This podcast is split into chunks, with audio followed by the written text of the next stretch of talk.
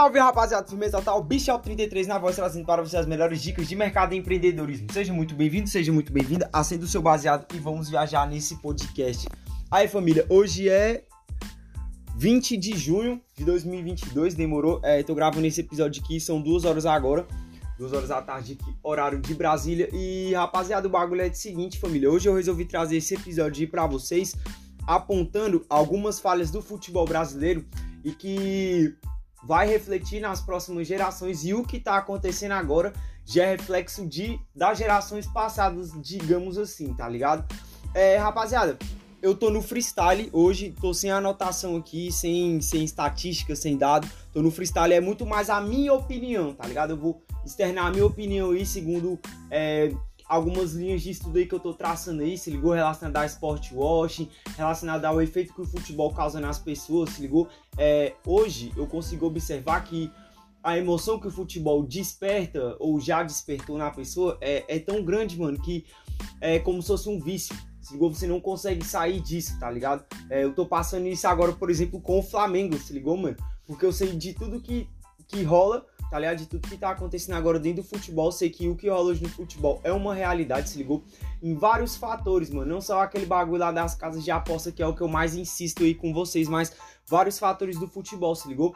E isso aí tá, tá me levando a estudar cada vez mais, se ligou? Pesquisar cada vez mais. Hoje eu vou trazer para vocês algumas conclusões que eu tirei se ligou? É, derivado de algumas linhas de pensamento de pessoas que eu acompanho, derivado da, das minhas experiências como torcedores e até derivado da experiência de ser um brasileiro apaixonado por futebol, tá ligado? Porque antes disso também eu sou um brasileiro, eu amo futebol, se ligou? Eu amo minha seleção. Mas vamos lá, rapaziada. Família, o bagulho é do seguinte: é, o nome desse episódio aí é Neymar está com depressão, tá ligado? Não que ele esteja com depressão literalmente, mas eu consigo observar, rapaziada, que o que foi feito com o Neymar, se ligou? Destruiu é, ele, se ligou? É, o que fizeram com o Neymar é prejudicou a, a carreira dele, de certa forma. Hoje é, é possível ver isso, rapaziada, porque nós temos dados, tem como analisar, tem como comparar, tem como fazer analogia, se ligou? Mas é essa síndrome aí que tá rolando com o Neymar hoje, ela tá acontecendo, hein, rapaziada? Desde mais ou menos a década de 80. Olha só, família, o bagulho é do seguinte, vamos lá. É, o futebol apareceu lá na Inglaterra, lá por volta de 1800, eu não tenho assim a data exata, mas vamos botar final de 1700, 1800, é, se espalhou muito rápido pela Europa, se ligou? E é, veio para o Brasil. Mas olha só, rapaziada, o futebol, rapaziada, ele só tomou a relevância que ele tem hoje aqui no Brasil lá por volta de 1920, 1930, se ligou? Que foi quando Getúlio Vargas ele tomou o poder pela primeira vez e a partir disso aí, rapaziada, ele tomou a estratégia de vamos dizer assim, é, nacionalizar e patriotizar tanto o carnaval, se ligou, quanto o futebol. É, o Getúlio Vargas, rapaziada, ele tem a característica de ser um governante, ele teve essa característica de ser populista, rapaziada. Então, o povo, as pessoas, ir lá e beijar a testa da criança, tirar foto com crianças, entendeu? É, pra quem não sabe, o Getúlio Vargas, rapaziada, ele foi, ele foi um, um não vou dizer um presidente, na verdade ele foi um ditador, se ligou? Ele conseguiu dar um golpe de estado aqui no Brasil, é muito inspirado ele por aquele bonde do eixo, né? Então vocês já sabem de que eu tô falando, muito inspirado principalmente pelo Benito Mussolini, rapaziada. Pra ser mais direto e pra quem não entende quando eu falo eixo, quando eu falar do eixo é daqueles caras mesmo, o bigodinho do mal, se ligou? O italiano valentão e por aí vai, né? Então, o que que, o que que rola, rapaziada? É inspirado no, no Benito Mussolini, inspirado lá no Bigodinho, o que que o Getúlio Vargas fez no Brasil? Ele trouxe a mesma ideia populista. Então, muitas coisas mudaram, rapaziada. Ele é, do final do período do Brasil Império ali, que foi quando expulsaram o Dom Pedro II, tá ligado? Até vi ali a primeira parte, né, da, do Brasil pós-império, que ali foi os oligarcas e tal, e logo depois veio o golpe de Estado do Getúlio Vargas. Então, rapaziada, é, se embasando dessa artimanha, o que que, para não parecer que era uma tomada de poder, uma ditadura, o Getúlio Vargas ele resolveu promover é, o populismo, rapaziada, e a melhor forma dele promover o populismo foi é, patriotizando o carnaval, transformando o carnaval numa parada singular do Brasil, rapaziada. O carnaval ele não era singular no Brasil até 1900, família. Eu não sei se vocês sabem disso, mas ele não era singular. É, as pessoas brincavam, já existiam os blocos e tal, mas não era algo assim que carnaval igual ao Brasil. Pra quem não sabe, rapaziada, o carnaval é uma festa grega que começou lá na Europa e tal e foi importada para o Brasil, se ligou? Então ele veio com a iniciativa de é, alavancar o carnaval, se ligou para meio que distrair as pessoas, colocar as pessoas naquele clima de diversão, até porque, rapaziada, é, tava já um clima de guerra, uma iminência de uma possível segunda guerra mundial, que foi o que acabou acontecendo. E rapaziada, é, ele também usou o futebol, família, para poder alavancar o populismo dele, porque ele usava os estádios de futebol como palanque de, de politicagem, entendeu? Ele usava como, é, digamos assim, um palco para o show dele particular, entendeu? Então, é, a partir do governo Getúlio Vargas, eles começaram a promover o futebol no Brasil de uma forma extraordinária, mas muito mais como uma ferramenta de propaganda para ele poder alavancar o discurso dele, para ele poder ir lá no Maracanã e falar para mais de cento e tantas mil pessoas e não sei o que, não sei o que, e por aí vai, tá ligado, rapaziada? É, ok, é, depois que aconteceu isso aí, o futebol ele virou família, de fato, a identidade do Brasil. É, eu acompanho é, alguns brasileiros que moram lá na gringa, por exemplo. E aí a forma mais fácil que eles dizem de você começar a trocar uma ideia, puxar um assunto é falar de futebol, tá ligado? Ontem mesmo eu tava assistindo o stories de uma influência aí, eu tava assistindo com minha esposa, e aí a, a influencer tava trocando ideia lá com o turco. E o turco fala, ela falou que era do Brasil, aí o turco já começou a falar de futebol, falou do Flamengo, não sei o que, o Flamengo e tal.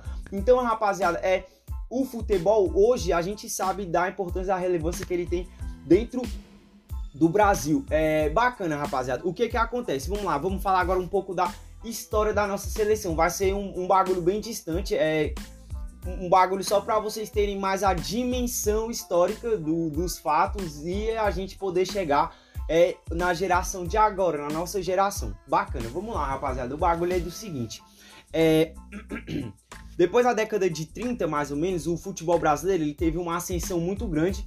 Se ligou? Não só aqui na América do Sul, mas no mundo. E aí é, começou a ter as atenções do, do restante do planeta.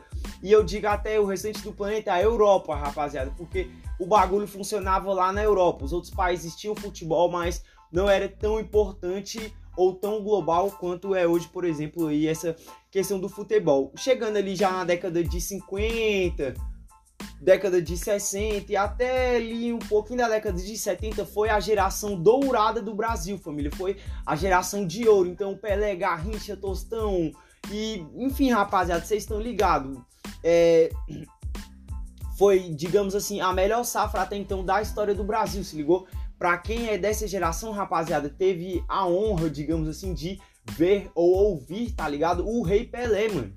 Se ligou? Então, é, a partir do momento que apareceu o Pelé, a partir do momento que apareceu essa primeira geração dourada fazendo show, fazendo o extraordinário até então, porque o que o Brasil fazia ali na década de 50, de 60 era extraordinário, rapaziada, pro futebol da época e se perpetuou assim por muitos anos. O que os brasileiros faziam no futebol era extraordinário. Mas também eu vejo que é porque a questão técnica e tática daquela época era muito engessada, rapaziada, entendeu? Não tinha configurações técnicas e táticas tão avançadas quanto é hoje, se ligou? Então, assim, dá nem para fazer um paralelo lá daquela época para os dias de hoje, mas colocando lá na realidade da época, o Brasil ele tinha um futebol ímpar e conseguia quebrar qualquer esquema técnico, qualquer esquema tático com o modo de jogar futebol daquela época. Então, a partir do momento que veio o Rei Pelé, rapaziada, a cobrança para um futebol dourado, para um futebol extraordinário por parte dos brasileiros, ela sempre foi muito grande. Então, beleza, rapaziada, veio a primeira geração aí da década de 50, a geração da década de 60 e um pouco da década de 70. Quando chegou na década de 70, rapaziada, decaiu, se ligou? Tanto é que depois da década de 70 ali, é, digamos, da metade pro final da década de 70, o Brasil levou 20 anos, se eu não me engano, para ganhar um título de novo. Então eles ficaram de 70 até é, 90, né, que o Brasil ganhou então na Copa de 94, sem ganhar um título. Mas mesmo assim, rapaziada, olha só que lombro, mesmo assim, família, é, o período ali do final da década de 70, os anos 80 e ali o comecinho, comecinho dos anos 90, é, por mais que o Brasil não, não tenha ganho títulos, né, Copa do Mundo e tal, é, chegou na, nas fases mais importantes, quarta, semi e até finais de Copa do Mundo, e vieram bons jogadores. A safra de 70 tinha bons jogadores, a safra de 80 tinha ótimos jogadores também. Então, família, é o que que acontece? Esse fardo, ele veio se arrastando daquele tempo pra cá, entendeu? Daquele tempo pra cá. Qual a vantagem da, da antiga geração para o que está acontecendo agora na minha geração, por exemplo, na, na nossa geração, por exemplo, rapaziada? Antes se passava o bastão, família. Então, é, tinha aquela questão de passar o legado adiante, entendeu? Então, digamos assim que Ó, vou dar um exemplo bem recente aqui. O Romário passou o legado da camisa 9 pro Ronaldo. Por exemplo, vocês entenderam mais ou menos é, onde eu quero chegar? É, tinha essa continuidade, tinha um legado para se passar para frente e se dar continuidade. Ainda falando dos jogadores antigos e dos jogadores de agora, infelizmente, família, o jogador camisa 10, o jogador protagonista da seleção brasileira, ele tem uma maldição sobre ele, se ligou? Que é, digamos assim, a aposentadoria antes dos 30. Se ligou? Se vocês pegarem, rapaziada, os jogadores de maior destaque que foram campeões da Copa do Mundo, que foram medalhões que fizeram história, foram lá e botaram para arregaçar, rapaziada, eles acenderam ali entre fora o Rei Pelé, tá ligado? Fora o Rei Pelé, eles acenderam ali entre os 20 e os 27 anos. E quando eles chegaram nos 30 anos de idade, rapaziada, já estavam num clima assim de aposentadoria. Então, foi assim com o Rei Pelé, tá ligado? Acho que a última Copa dele ele ganhou com 28 anos. Foi assim com o Romário e Bebeto, se ligou? Jogaram as últimas Copas já com 29 anos, por exemplo. Foi assim com o Ronaldo Fenômeno, ele jogou a última Copa dele com 27 também. O Ronaldinho Gaúcho jogou a última Copa dele em 2006 com 26 anos de idade, rapaziada. 26 anos de idade. O Kaká, que foi o último camisa 10, assim, de relevância, um cracaço de bola, velho. Eu tive a oportunidade de ver o Kaká jogar. A última Copa dele ele já jogou com 28 anos, então foi a Copa de 2010, foi a última Copa do Kaká. Então ele já jogou com 28 anos de idade. Então, rapaziada, sempre o jogador que puxa o bonde, o jogador de maior relevância, quando ele chega ali, digamos assim, na segunda parte da carreira dele, cai, cai o desempenho. É, o último jogador, família, os últimos dois jogadores que é, caiu o desempenho e eles de fato deixaram falando, família, foi o Adriano, que quando fez 28, 29, ele já não quis mais saber de futebol, rapaziada. Já meio que já jogou assim pro alto mesmo, entendeu? Jogou a toalha do ringue e falou que não queria mais jogar. E o Ronaldinho Gaúcho. Olha só, família, é, esse aqui é um comentário particular meu. Quando terminou a Copa de 2010, eu tinha certeza, rapaziada, que eu ia ver o Kaká na Copa de 2014, mano. Eu tenho certeza que a maioria dos brasileiros pensavam assim na época, entendeu? Quando terminou a Copa de 2010, mano, eu tinha certeza que o Kaká ia estar tá na Copa de 2014. É, o Ronaldinho Gaúcho é a mesma coisa, rapaziada. Se a gente for observar, o Ronaldinho ele ganhou a Libertadores em 2013, mano. Tá ligado? Ele ganhou a Libertadores um ano antes dele. Ou oh, um ano antes de ter a Copa do Mundo. Então, quando teve a Copa das Confederações, o Ronaldinho Gaúcho ainda ganhou uma Libertadores. Eu também esperava ver o Ronaldinho Gaúcho na Copa de 2014. Então, rapaziada, é, qual é a grande maldição do Neymar hoje? Vamos lá. Primeiro, família, essa falta de legado, entendeu? O Neymar, ele é o primeiro camisa 10, o primeiro craque de bola do Brasil que é desconectado das gerações anteriores a deles a dele, entendeu? Então, tipo assim, igual eu falei, da década de 50 até os anos 2000, sempre teve esse legado, rapaziada, sempre passou o legado adiante, entendeu? Tipo, o goleiro, por exemplo, ó, rapaziada, o Dida, entendeu? Ele vestiu a camisa do Brasil lá em 2006, lá nos anos 2000. O goleiro Dida, eu vou colocar de exemplo porque foi o que veio agora na minha mente. Ele carregou o legado, mano, de ter usado a camisa do Tafarel, mano se ligou? E de 94 e do São Marcos em 2002, por exemplo. Então, olha o peso da camisa. É, agora esse jogador aí, o goleiro, o Alisson Becker, o legado dele foi quem?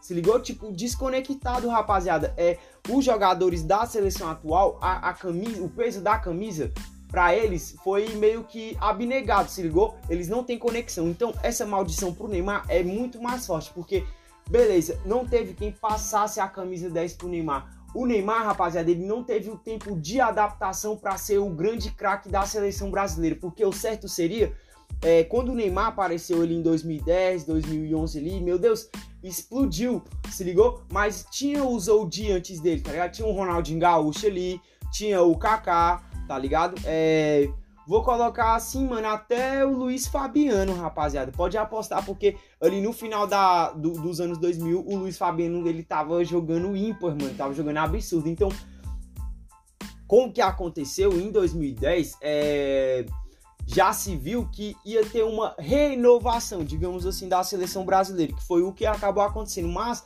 o peso, o legado da camisa 10 da seleção do Brasil, mano, caiu sobre o Neymar quase que instantâneo. O Neymar, eu acho que ele assumiu a camisa 10 do Brasil por 19 anos de idade, mano. Tipo, a idade do Pelé, rapaziada, ele assumiu a camisa 10 do Brasil, né? E virou o, o grande craque de bola. Mas ele desconectado das gerações anteriores. Qual é o outro ponto, rapaziada, que enfraqueceu muito a carreira do Neymar? O hype, família. O hype extraordinário. O hype, tipo assim, jamais visto antes na história do futebol e eu acho que até da mídia. Se ligou? O hype que o Neymar conseguiu ali no começo da década de 2010 foi um bagulho extraordinário, rapaziada. Tudo que o Neymar fazia era moda, tudo que o Neymar é, fazia era notícia, entendeu? Tudo que rolava dentro do mundo do futebol e da fofoca girava em torno do Neymar. E ficou assim até ele ir pro Barcelona. Acho que ele foi Barcelona em 2012, 2013, né? Mais ou menos. Então ficou assim, rapaziada, por muitos anos. Então isso já estragou muito a, a, a, carreira do Neymar por causa do hype, da atenção extraordinária, entendeu? Todo o peso, toda a cobrança da atenção extraordinária pra cima dele, isso já prejudicou muito é, a carreira dele. Se ligou? Outra rapaziada, outra maldição que se sobrepôs sobre as costas do Neymar é, em relação aos outros jogadores. É, patrocínio, família, propaganda, comercial, marketing, o business em si. Porque o Neymar mesmo, no documentário, ele fala que lá no ano de 2011, que foi quando o Santos ganhou a Libertadores, né? Foi o ano extraordinário do Santos. O Neymar, ele falou que ganhou muito mais com publicidade no primeiro semestre daquele ano do que ele ganhou, mano, tipo, somando todos os títulos, tá ligado? Então, ele ganhou muito mais com propaganda e publicidade naquele ano lá de 2011. É, foi 2011 que o Santos ganhou a Libertadores. Foi, foi, foi 2011.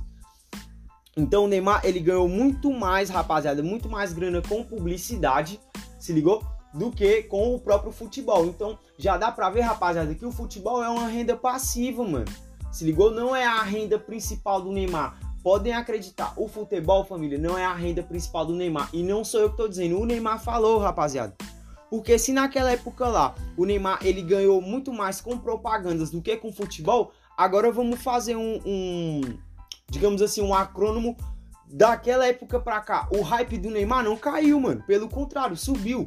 E subiu num nível tão cabuloso que o Neymar participou de filme, rapaziada. Participou da La Casa de Papel aí, é, outro dia, tá ligado? Então, o hype não caiu. Portanto, o futebol é renda passiva.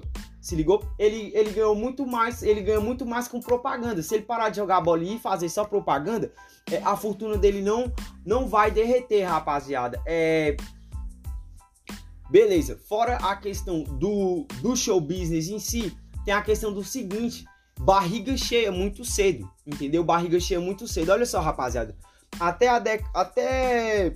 Vou colocar até o começo da década de 90, o auge de um jogador de futebol era 25 anos, 26 anos de idade. Então, é, era pro Neymar ter chegado no hype da carreira dele há 5 anos atrás, pô, e não há 11 anos atrás, 12 anos atrás agora, vai fazer já.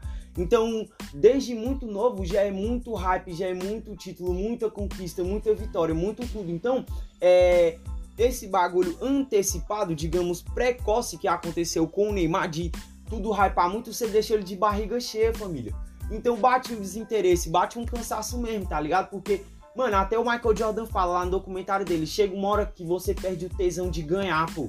Entendeu? Ganhar não tem mais graça, tá ligado? Então, é, por exemplo, no caso do Michael Jordan, ele teve que buscar motivos para ele poder continuar sendo o MJ, tá ligado? Mas não é todas as pessoas que fazem isso, rapaziada. É uma parcela assim bem pequenininha, pô. Se pá 2% de toda a população do planeta tem esse tesão de estar tá sempre ganhando. Então, até o MJ fala, rapaziada, que chega uma hora que quando você ganha muito e muito cedo, você perde o tesão. Infelizmente, é foi isso que aconteceu com o Neymar até então. Vamos lá, rapaziada. Outra maldição do nosso camisa 10, rapaziada. Olha só. Quando o Neymar apareceu, é, ele foi tão evidente que, por exemplo, o Neymar que hypou a copinha.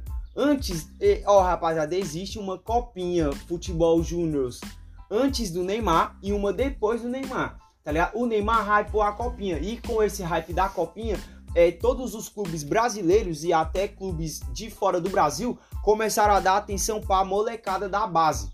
Se ligou? Então, rapaziada, todos aqueles caras que apareceram com o Neymar lá naquela época lá, então Ganso, Felipe Coutinho, Oscar, é, Firmino. Firmino? É, eu vou colocar o Firmino aí nessa lista aí.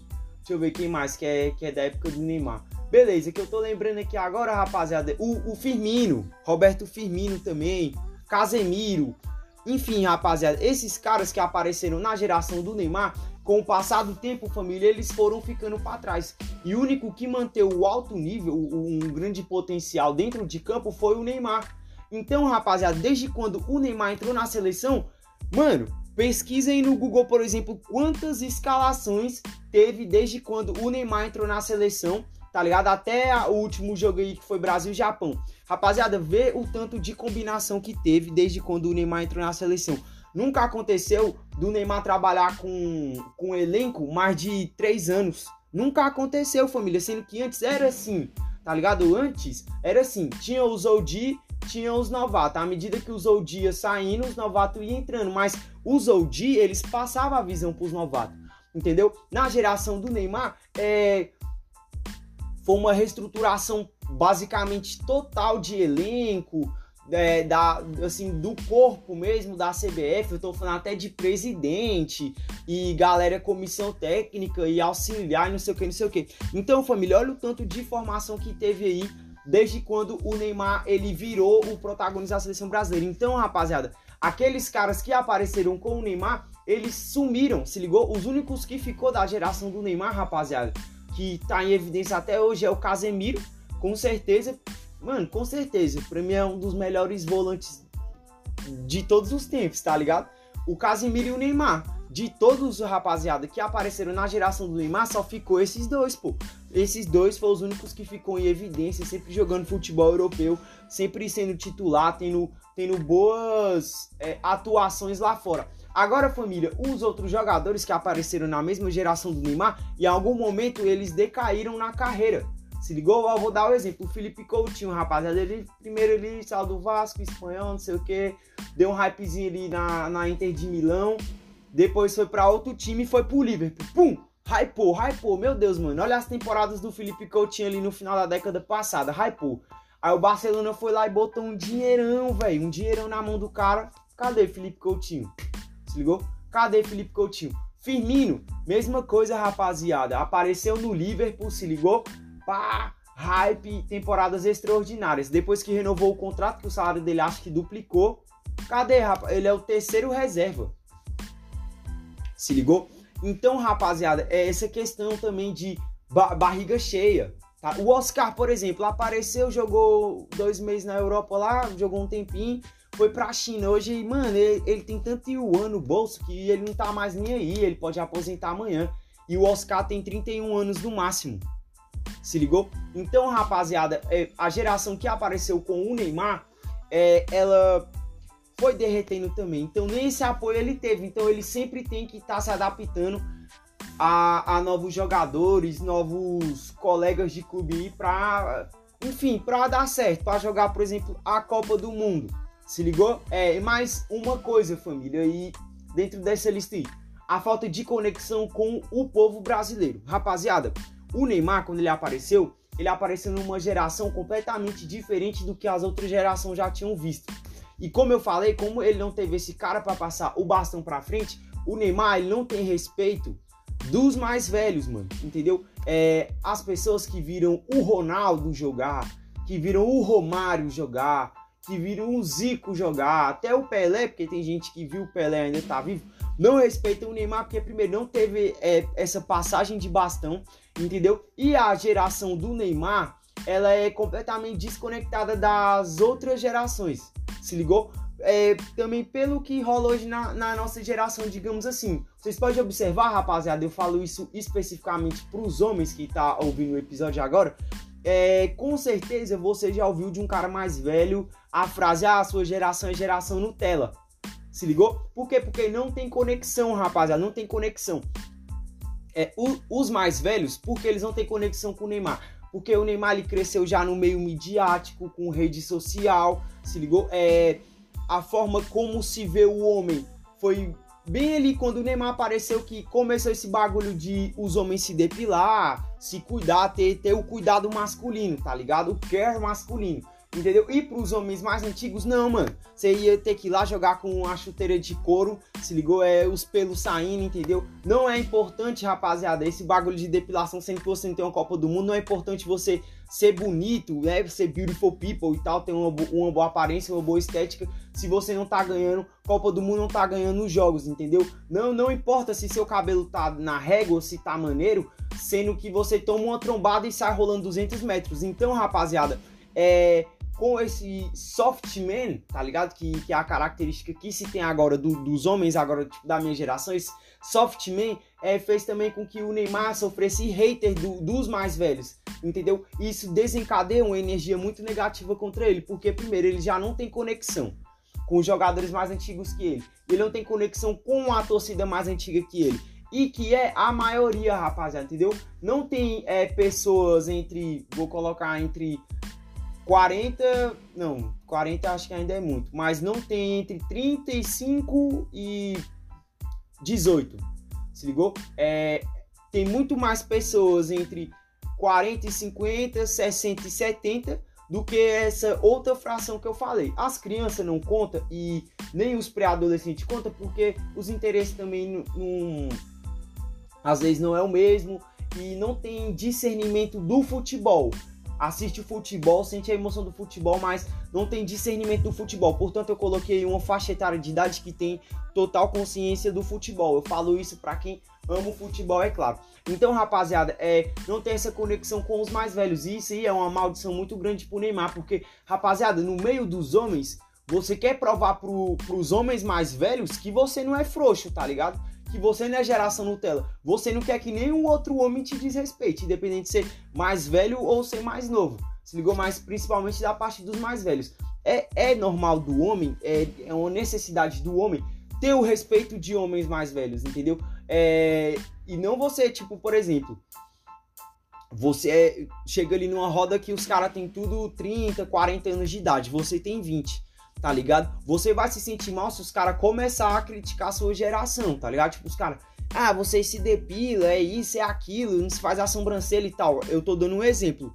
Se ligou? Mas que muitos homens podem sentir e sintetizar isso pra, pra vida real. Então, pro Neymar, isso é uma maldição muito grande, porque ele não tem respeito do, dos mais velhos em si. Isso desencadeia um, um, um hater muito grande. E aí, rapaziada, o que que acontece? Se tira o foco, se ligou? Isso cansa a pessoa. Essa é a verdade. Você cansa de apanhar, você cansa de levar hater, se ligou? Porque por mais que você esteja se esforçando ou não esteja se esforçando, é, as pessoas estão te dando hater, se ligou? Estão de alguma forma emanando uma energia negativa para você. Então, é, isso aí, o Neymar, ele vai ter que carregar o restante da carreira. É igual às vezes eu fico pensando, mano, eu não queria ser o Neymar nem o Bolsonaro nem um dia, mano, nem, nem uma horinha, mano. Se ligou? Eu não queria ser nenhum desses dois nem uma hora, porque, mano, é uma energia negativa extraordinária. E eu fico até surpreso, rapaziada, do Neymar estar até hoje tentando ganhar a Copa do Mundo, se ligou? Eu fico surpreso de até hoje o Neymar, de certa forma, é, tentar ter o reconhecimento do povo brasileiro. Porque no final das contas é só isso que o Neymar precisa, rapaziada. Ele precisa desse último. Dessa última. Tipo, digamos que é o último tiro dele, tá ligado? Vai ser essa Copa do Mundo pra pra ufa, tirar essa energia, tirar todo esse peso. Porque se você analisar os números do Neymar e do Pelé, rapaziada, os números do Neymar são ótimos. Tá ligado? Se você analisar o número do Neymar e desses outros craques de bola que eu falei, os números dele é ótimo, mas ele carrega a maldição de não ter ganho uma Copa do Mundo com a camisa 10 da seleção brasileira, rapaziada. Então isso aí pesa bastante. Outra família, outra maldição que cerca o nosso grande camisa 10. Rapaziada, a comparação, família. Nunca antes na história um, um protagonista da nossa seleção brasileira foi tão comparado igual o Neymar é comparado. E isso é há muitos anos, rapaziada. Então, é, a comparação, família, prejudica muito na, na sua produção. Isso é em qualquer profissão, não, não especificamente no futebol. Mas a comparação, família, ela atrapalha muito. E o Neymar, rapaziada, ele é o jogador mais comparado do mundo, da, da história da seleção brasileira até então, né? Porque eu sei que os próximos também vão, vão, vão carregar esse fardo aí, rapaziada. Então, o bagulho é do seguinte, família, é a comparação cansa. Então, os caras comparam o Neymar com o Messi, o Neymar com o Cristiano Ronaldo, o Neymar com o Mbappé, compara a atuação do Neymar com a do Ronaldo, com a atuação do Neymar com o Zico, a, é, a, quantos gols o Neymar fez no tempo tal, de tal jeito, e em relação à época do Pelé. Até comparações do Neymar com o próprio Neymar, rapaziada, acontece, entendeu? Então eles colocam, vamos ver o desempenho do Neymar na época que ele jogava no Santos e o desempenho do Neymar na época que ele jogava no Barcelona. Vamos ver o desempenho do Neymar é, na época que ele jogava no Barcelona e vamos ver o desempenho dele agora no PSG. Vamos pegar aqui a estatística do primeiro dia que o Neymar pisou no gramado, não sei o que, o clima, tempo e tal, e vamos hoje comparar aqui no, no dia que ele tá ligado? Então isso aí cansa, família, cansa, cabuloso, a comparação cansa e te desmotiva a trabalhar dentro da sua ali do seu local de trabalho, independente se for futebol, se for outro esporte, entendeu? É a comparação cansa, rapaziada, cansa. Entendeu? Também isso aí é uma maldição que o Neymar, ele, enquanto ele for o camisa 10 da seleção brasileira, vai acabar acontecendo. Vamos lá, rapaziada. Mais uma. É, mais um indício, digamos assim, família, de que é, tá cada vez mais degradante o futebol brasileiro por causa digamos assim, dessa maldição. O próximo jogador, rapaziada, que vai sofrer com essa maldição é o Vinícius Júnior, tá ligado? As expectativas já estão indo pro Vinícius Júnior. Isso aí vai fuder o moleque, porque ele só tem 21 anos agora, se ligou? E desde mais novo, desde os 18, quando ele era o cria do Flamengo, a expectativa já era muito grande, rapaziada, mas era a expectativa só da torcida do Flamengo, entendeu? É uma pressão suportável até 40 milhões de pessoas. Mas agora imagine a expectativa de 200 milhões de pessoas esperando que você vá lá e arregasse, sei lá, por exemplo, a França. Entendeu? Faça um, uma boa partida ali contra os Brita. Tá ligado? Então, família, eu, eu sinto que o próximo jogador que vai passar por essa maldição vai vai carregar esse sofrimento, é, sim, é o Vinícius Júnior, tá ligado? É o Vinícius Júnior, rapaziada. E aí, é, a, tipo assim, Dentro disso aí, é, eu já vi umas pessoas questionando a questão do seguinte: ah, mas é, por que, é, digamos assim, a qualidade da seleção brasileira caiu nos últimos anos? Será que é autoestima? Será que é, é a questão de muita grana? De... Rapaziada, eu acho que o bagulho é do seguinte: não é que a qualidade da seleção caiu, é porque a qualidade das outras seleções do restante do planeta cresceu muito rápido e em pouco tempo. Se ligou? Dos anos 2000 pra cá, que dá 22 anos, rapaziada, o futebol ele evoluiu de uma forma extraordinária, família. Tá ligado? Eu lembro de assistir jogo da Champions League com o goleiro dando chutão pra sair, pô. Tiro de meta, goleiro dando chutão, rapaziada. Champions League. Hoje na Champions League, mano, é, é a coisa mais quase impossível o goleiro sair de um tiro de meta dando chutão, pô. Sai tocando ali igual videogame. Sai tocando ali do lado, mano entendeu? Então foi a evolução do futebol, família, que fez com que a seleção brasileira é, transmitisse a sensação de que caiu de qualidade, rapaziada. Mas foi o futebol que evoluiu em vários âmbitos. E é lógico que os jogadores brasileiros eles evoluíram junto com o futebol, porque se você pegar dos anos 2000 pra cá, rapaziada, a maioria da titularidade vai para jogadores europeus. É muito raro você ver um jogador nacional um jogador que joga aqui nos nossos campeonatos nacionais, sendo titular lá na seleção. Mas o que que acontece, rapaziada? A desvantagem, ela aparece exatamente aí, família. Porque os jogadores europeus, eles jogam entre europeus, entendeu? O tempo, o ano inteiro, a temporada toda. E além deles jogarem contra europeus dentro da Europa, ali no seu time, eles ainda vão para a seleção deles, representar a seleção deles lá, entendeu? Lá na Europa, eu tô falando, se ligou? E rapaziada, é, o nível do futebol aumenta ainda mais, porque antes era do seguinte, rapaziada. Olha só, de 2012 de 2012 para trás, como é que era a agenda europeia? Era o campeonato nacional lá, e, tipo, por exemplo, é a La Liga, a Copa do Rei e a Champions League. Se ligou? E de tantos em tantos anos tinha a Eurocopa, tá ligado? Agora, rapaziada, a, a UEFA, se ligou? Junto com a FIFA, mudou completamente a agenda europeia tá ligado? E aí, rapaziada, agora os jogadores europeus de qualquer país da Europa passa o ano todo jogando contra europeus, entendeu?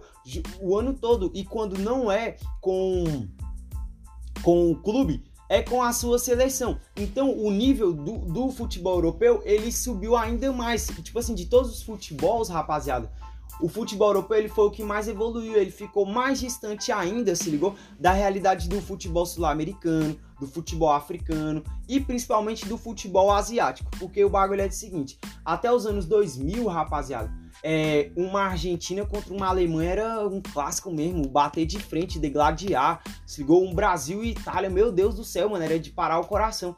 Agora, mano, quando as seleções daqui da América do Sul vai jogar com a seleção europeia, pode ser uma seleção assim ruinzinha, mediana, tá ligado? Que não é a brita, mas é, dá para sentir que a energia não é mais de confiança. Se ligou? Pelo contrário, rapaziada, é uma energia de desconfiança, de medo. É, eu tenho observado que esse movimento aí, família, prejudicou muito o futebol sul-americano. O futebol sul-americano ele foi o futebol mais prejudicado com esse novo formato de agenda lá europeia, rapaziada. Porque o bagulho é o seguinte: o que que tá rolando agora? Qual é a realidade agora? Os caras jogam o Campeonato Nacional, a Copa Nacional, joga a Champions League e joga a Nations League e de 4 em 4 anos tem a Eurocopa. Então, de agora em diante, se não mudar esse formato, os caras vão passar o, o ano todo fora a Eurocopa, jogando campeonatos lá entre eles, entendeu? O futebol latino, rapaziada, ele vem caindo aí nos últimos cinco anos, drast... não, últimos sete anos. Ele vem caindo drasticamente nos últimos sete anos. E agora eu vou listar aqui algumas características para vocês entenderem e a gente sintetizar, rapaziada, toda essa minha teoria. Vamos lá, família. É, fala, é, vou voltar um pouquinho à questão do e não vai desembolar a ideia. Presta atenção na ideia. É, o Neymar também ele é hateado, rapaziada. É, e a seleção, é, digamos assim, esse, esse apoio, esse fogo, esse tesão pela seleção brasileira caiu muito, rapaziada. Porque os jogadores de futebol eles estão sendo despatriados cada vez mais cedo. Se ligou? Cada vez mais cedo, rapaziada, os jogadores de futebol eles estão indo lá para a Europa lá. Então, acontece uma desconexão da torcida com a própria seleção, tá ligado? E isso é uma realidade hoje mais do que é, notável na seleção brasileira. Rapaziada, muitos, a maioria do, dos jogadores que vão para a Copa do Mundo de 2022, a gente não sabe nem quem era, mano. Se deu quem era Éder Militão, de onde é que esse cara veio, velho? Do nada, mano, o Real Madrid, pá, puf, explodiu. Quem, mano, quem, quem, quem, quem é Alisson, mano? Quem era Alisson? De onde esse cara veio, mano? Se ligou? Entendeu? É, a maioria dos jogadores da, da nossa seleção titular que vai jogar a Copa do Mundo, eles são completamente desconectados, rapaziada, do, do Brasil. Então, por isso que o povo nem anima mais de fazer bandeirinha, pintar a calçada, pintar a cara e. Ah, Brasil, Brasil, porque, velho, os próprios jogadores são desconectados. O maior exemplo de, dessa desconexão, família, do, da seleção principal é, da seleção brasileira para o torcedor foi em 2000 e... As últimas Olimpíadas foi em 2020, né? 2021, no caso, que é, teve a escalação para a seleção principal e teve a escalação para a seleção olímpica. E eu lembro que subiram até uma hashtag na internet para ter um jogo entre a seleção principal e a seleção olímpica, tá ligado? E o apoio, rapaziada, do povo brasileiro era para a seleção olímpica. Se ligou? Mas por quê? Porque tinha é, vários jogadores do nosso futebol nacional aqui, tá ligado? O único que eu tô conseguindo lembrar agora é o Gerson e o goleiro do Palmeiras. É os dois que eu tô... Ah, o Daniel Alves também tava, porque ele tava no São Paulo. Então, é os três que eu tô conseguindo lembrar, mas tem outros exemplos, entendeu? É, deu pra ver que a torcida do Brasil tava torcendo mais pra seleção olímpica do que para a seleção principal. Mas por quê? Por causa dessa desconexão, rapaziada, dessa desconexão que nos últimos anos tem atrapalhado muito o futebol latino-americano. O futebol daqui da América do Sul, ele caiu de qualidade cabuloso, rapaziada. Só vocês observar essas últimas Libertadores aí, pô. Se ligou? Só time brasileiro chegando ali nas fases finais, nas fases mais importantes. E não era assim, é, sei lá, de 2017 para trás, pô. Entendeu? Sempre tinha times, times além de times daqui do Brasil e da Argentina, em fases é, cruciais pô, do campeonato. Agora, mano, é tipo times do Brasil e os times daqui da Argentina, no máximo ali um time chileno aqui, tá ligado? E, e tal. Então, essa desconexão também, rapaziada, faz com que é, o povo vire as costas, o povo não tá mais com aquele tesão de seleção brasileira, mas porque também os jogadores é desconectados, rapaziada, desconectados. E essa, esse negócio de, da, da galera e cada vez mais jovem para a Europa vai ser normal. E vai ser cada vez mais normal, rapaziada, essa maldição do camisa 10 da seleção brasileira. Jogadores chegar com 30 anos de idade, não ter mais o mesmo desempenho, se ligou, já ficar de barriga cheia, não querer mais saber de, de jogar bola, porque jogar bola cansa, né? Não é prazeroso não, rapaziada. Quem disse que ser atleta é prazeroso é ruim, mano. É ruim. Tá ligado, mano? É pai. Eu tenho certeza que o Neymar não tem prazer em jogar bola, mano. Eu tenho certeza que a maioria dos jogadores, eles não tem prazer em jogar bola, porque vira uma prof... é uma profissão, mano. É uma profissão, tá ligado, mano? É uma profissão. Então cansa, mano. Cansa você tem preparador físico, aí você vai pra fisioterapia, aí você vai pra musculação, aí você almoça ali com jogadores ali todo dia, às vezes você não quer nem trocar ideia com os caras, pô. Tá ligado? Aí fica na concentração, aí viaja aqui, viaja ali, aí só fala com a mulher e os filhos por vídeo chamada, se ligou? E aí tem que dar autógrafo, tem que dar entrevista, tem que ir lá fazer o merchan, entendeu? Tem o Media Day do time, que é o dia que você vai lá tirar foto pro time. Então, mano, é ruim, tá ligado? Cansa, rapaziada. Então, é isso que tá acontecendo agora com a nossa seleção. De agora em diante, provavelmente vai ser assim, família. Os jogadores perdendo o tesão cada vez mais cedo e entrando em estado de gratidão, de extrema gratidão, porque são caras que vieram do nada e ganharam tudo muito rápido, entendeu? É, ou vai ser extrema gratidão, ou vai ser um cansaço mesmo. Eu acho que o Neymar já até é cansado e eu admiro o Neymar cabuloso de ainda não ter, foi mandar todo mundo ir pra merda e ter aposentado, mano. Neymar não precisa de mais nenhum real de nada, família, de nada. Ligou, não precisa de mais nada, mano, mais nada. O mano já tem muita, muita, muita grana mesmo. Vocês podem apostar. Então tudo isso, rapaziada, tá afundando a seleção brasileira, tá essa maldição do, do camisa 10, família, é, ela tá ficando mais forte e ela tá se espalhando para outras camisas, além do camisa 10 da seleção, além do protagonista, rapaziada. E essa agenda aí, família, de Champions League, Nations League, não sei o que, dá toda a atenção pro futebol europeu e tá, mano, fudendo principalmente o futebol daqui da América do Sul. Quando, rapaziada, olha só, eu comecei a assistir Champions League, mano, eu tinha. É, 11 anos. 11, 12 anos. Igual eu lembro eu saindo da escola para assistir Manchester United e Inter de Milão, tá ligado? Na Record, rapaziada. Quem lembra disso aí lembra, tá ligado? Porque é muito antigo, mano. Isso é antigo demais. Eu lembro de assistir Champions League na Record, aí começar a assistir Liga Italiana na Rede TV. Se ligou? Começar a assistir é, Bundesliga também na Rede TV, que era que passava tá ligado? Então, rapaziada, por exemplo, é, a minha geração aí, que é a galera que, né, tem tipo, conectado com a internet, foi numa lan house, hoje tem um celular e tal, assiste Champions League desde criança. De uns, de uns anos pra cá, rapaziada, eu vejo que é, a, o, o, a galera da minha geração, por exemplo, às vezes tem muito mais interesse no futebol europeu do que no futebol nacional. É, a gente tem muito mais, muito mais notícia, muito mais interação e conhecimento lá do futebol dos caras do que do nosso, entendeu? Então, dos anos 2000 pra cá, que foi quando a Champions League começou a ficar global, porque antes não era, rapaziada. A Champions League não tinha a relevância que ela tem hoje, família. Não, não era nada, tá ligado?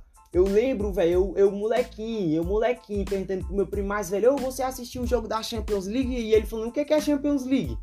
tá ligado? Meu primo ele tem por volta de 40 anos hoje.